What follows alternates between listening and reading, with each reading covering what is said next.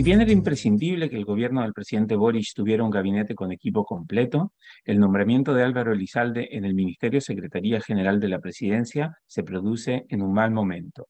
A tres semanas de la elección de miembros del Consejo Constitucional, el gobierno quema un cartucho que debió haber reservado para la semana posterior a la votación que, aunque la gente no le esté prestando mucha atención, tendrá significativas consecuencias políticas. Es cierto que el gobierno estaba en una posición compleja. Era impresentable que, con los problemas que ha tenido la moneda para lograr avanzar su agenda legislativa, el gabinete no tuviera una persona titular a cargo de la negociación con el Congreso.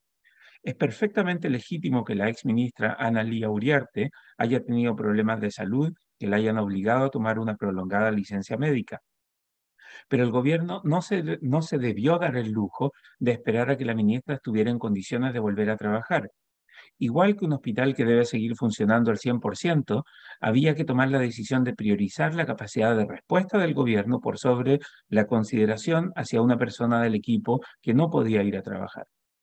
Con el gobierno, como el gobierno, optó por funcionar por varias semanas a media máquina, el proceso de negociación con el Congreso produjo resultados incluso peores a los que ya tenían al gobierno al debe en su producción legislativa.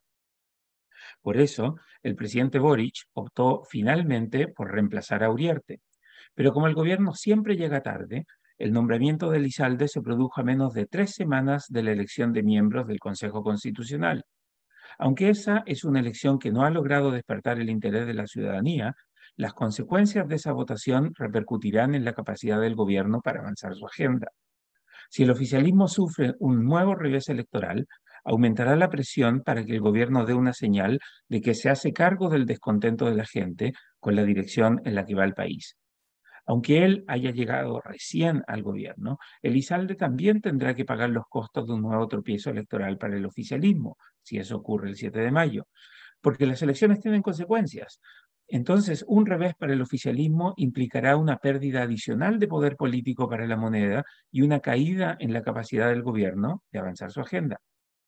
Por cierto, si el resultado para el oficialismo es mejor que el esperado, Elizalde saldrá fortalecido y tendrá mejor margen para negociar con el Congreso. Pero incluso si eso ocurre, es altamente probable que la moneda dilapide el capital político de la misma forma que lo hizo durante su primer año en el poder. Elizalde llega al gabinete político con un mandato claro, pero su camino al éxito está plagado de obstáculos. La incapacidad que ha tenido el gobierno para forjar acuerdos con la oposición se explica fundamentalmente porque el gobierno es una coalición multipartidista de dos cabezas. Si bien Elizalde llega a reforzar la cabeza concertacionista, Boris sigue siendo el líder de la cabeza refundacional del oficialismo. Aunque el presidente entiende que, después de la derrota del plebiscito de septiembre de 2022, el electorado rechazó con firmeza esa opción, Boric no ha tenido la valentía de escuchar la voz de la gente y actualizar sus prioridades políticas. Aunque realizó cambios en el gabinete que se hicieron cargo de la realidad política del país, Boric también se autosaboteó a fines de 2022 al indultar a delincuentes con amplio prontuario. En lo que va de 2023, Boric ha intentado asumir posiciones más moderadas y pragmáticas, incluida su reciente respuesta a la crisis de seguridad que enfrenta el país. Pero Boric ha sido incapaz de lograr que los legisladores del Frente Amplio y del PC lo sigan en su conversión hacia posiciones más moderadas y pragmáticas. En ese contexto, la llegada de Lizalde al gobierno no parece ayudar a solucionar el problema de indisciplina al interior del oficialismo. Elizalde ha demostrado que puede negociar con la oposición de derecha, pero el problema del gobierno no está en la derecha, sino en su flanco izquierdo. Si el gobierno sufre un nuevo revés el 7 de mayo, Elizalde compartirá los costos que pagará la moneda por la derrota. Si, en cambio, el resultado del 7 de mayo es positivo para el oficialismo, los sectores más izquierdistas se sentirán envalentonados y alzarán la voz para evitar que el gobierno siga avanzando hacia posiciones más moderadas. Sea como sea, el timing del nombramiento de Elizalde no parece el más adecuado.